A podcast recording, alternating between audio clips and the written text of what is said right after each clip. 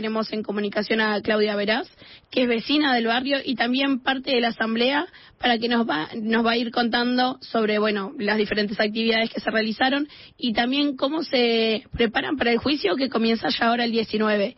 Hola, Claudia. Hola, buenas tardes, compa. ¿Cómo estás, Claudia? Eh, ¿Nos querés eh, comentar un poquito cómo está el barrio hoy por ahí, digo, con, con toda esta sensibilidad, ¿no? Al, cumplirse otro año más del caso de Sabi. Sí, como todos sabemos, ya estamos hace tres años.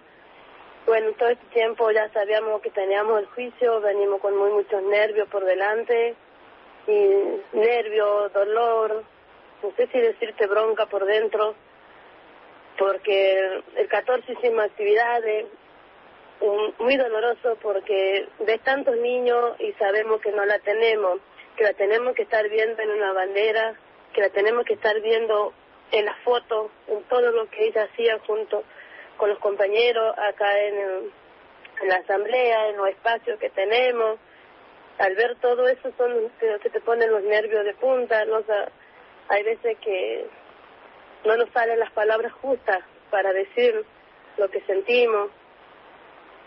Sí, sí, Tres años, tres años a donde no la tenemos a esa chiquita caminar por la, por la calle, ver esa sonrisa que cuando estábamos en los comedores, en el merendero, llegaba con su, con su sonrisa que te contagiaba, nunca te demostró si algo le dolía, porque siempre era una sonrisa que tenía ella para brindarlo a nosotros, como diciendo, vamos, que todo se puede.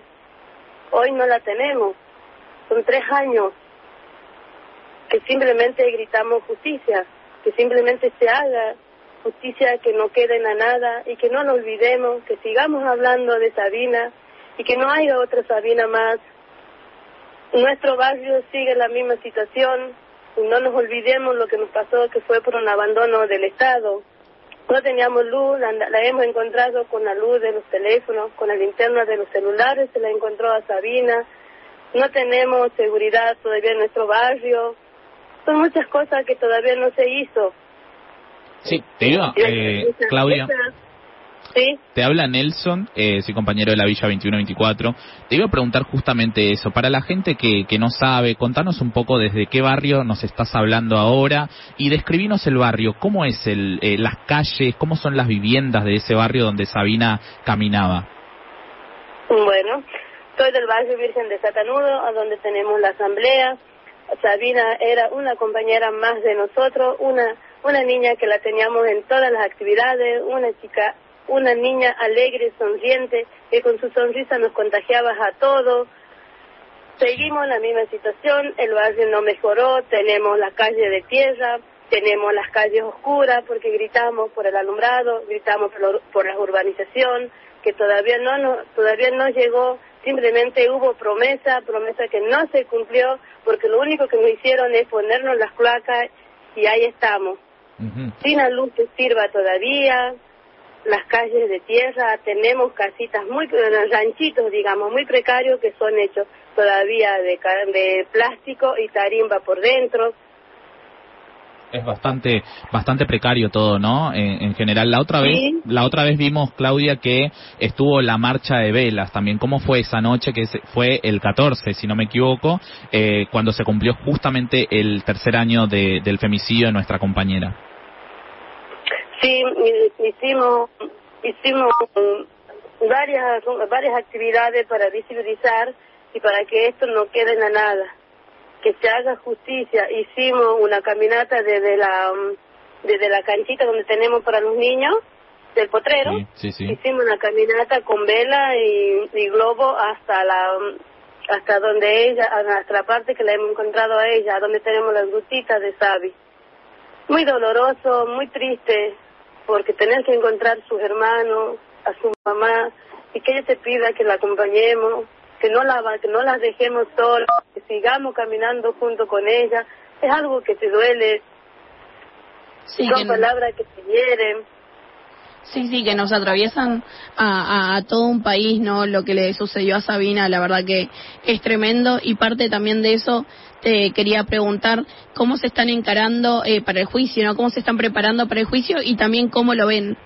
El juicio estamos, ya, veníamos con todo esto preparándonos, juntando fuerza, por eso le pedíamos a los otros compañeros que, que nos acompañen, si había alguien que esté a la par de nosotras, porque no vamos a tener cabeza para responder nada, estamos con muchos nervios por delante, porque para nosotros como vecinos, como compañeros, no creemos que es una sola persona lo que le hizo a Sabi, porque por ahora hay uno solo detenido a tres años que tenga que estar tan solo él. Queremos que se siga investigando, que siga el caso, que busquen, porque no creemos que sea una sola persona lo que le hizo a ella. La persona que la conoció sabe, a Sabi sabe quién era Sabina. Claudia, vos nos podrás comentar el nombre del implicado ahora eh, en el juicio, porque si bien comentás que ustedes creen que no es solamente una persona, ahora hay una sola persona implicada, ¿no? ¿Cómo es el nombre? Adrián, Adrián Roque, Adrián Roque Rodríguez. Es el único que está por ahora detenido, que lo tienen a preso, digamos. Pero para nosotros es una sola persona que le hizo esto a Sabi. Sí, aparte esto que comentabas que comentabas también, que más allá de, de esta persona implicada y quienes pudieron haber, ese, haber hecho ese acto y ese crimen, también hay un montón de violencias que atravesaban a Sabina eh, por vivir en un barrio, no en un territorio que hoy siguen atravesando un montón de nuestras vecinitas, de nuestros vecinitos, y por eso es que exigimos justicia también. Claudia, te agradecemos mucho la comunicación, eh, les agradecemos mucho también la fuerza por estar acompañando a su familia, a la familia de Sabia, a la mamá, a las hermanas. Te mandamos un abrazo enorme, un abrazo a toda la asamblea, a la familia de Sabina y a no decaer a las personas que nos están escuchando acompañemos todos y todas esta causa. Y gracias a ustedes por darnos este espacio, brindarnos para que nosotros podamos hablar y pedir que nos acompañen y que se haga justicia, que eso no quede en la nada y que no haya otra Sabina más y que, no se tenga que estar gritando para que el Estado pueda hacerse presente, porque a nosotros lo que nos pasó en el desatanudo es un abandono del Estado. Teníamos el alumbrado y no lo teníamos con solo que nos tengamos que encontrar con una con una linterna de los celulares, Sabina nos dice todo, que fue un abandono del Estado.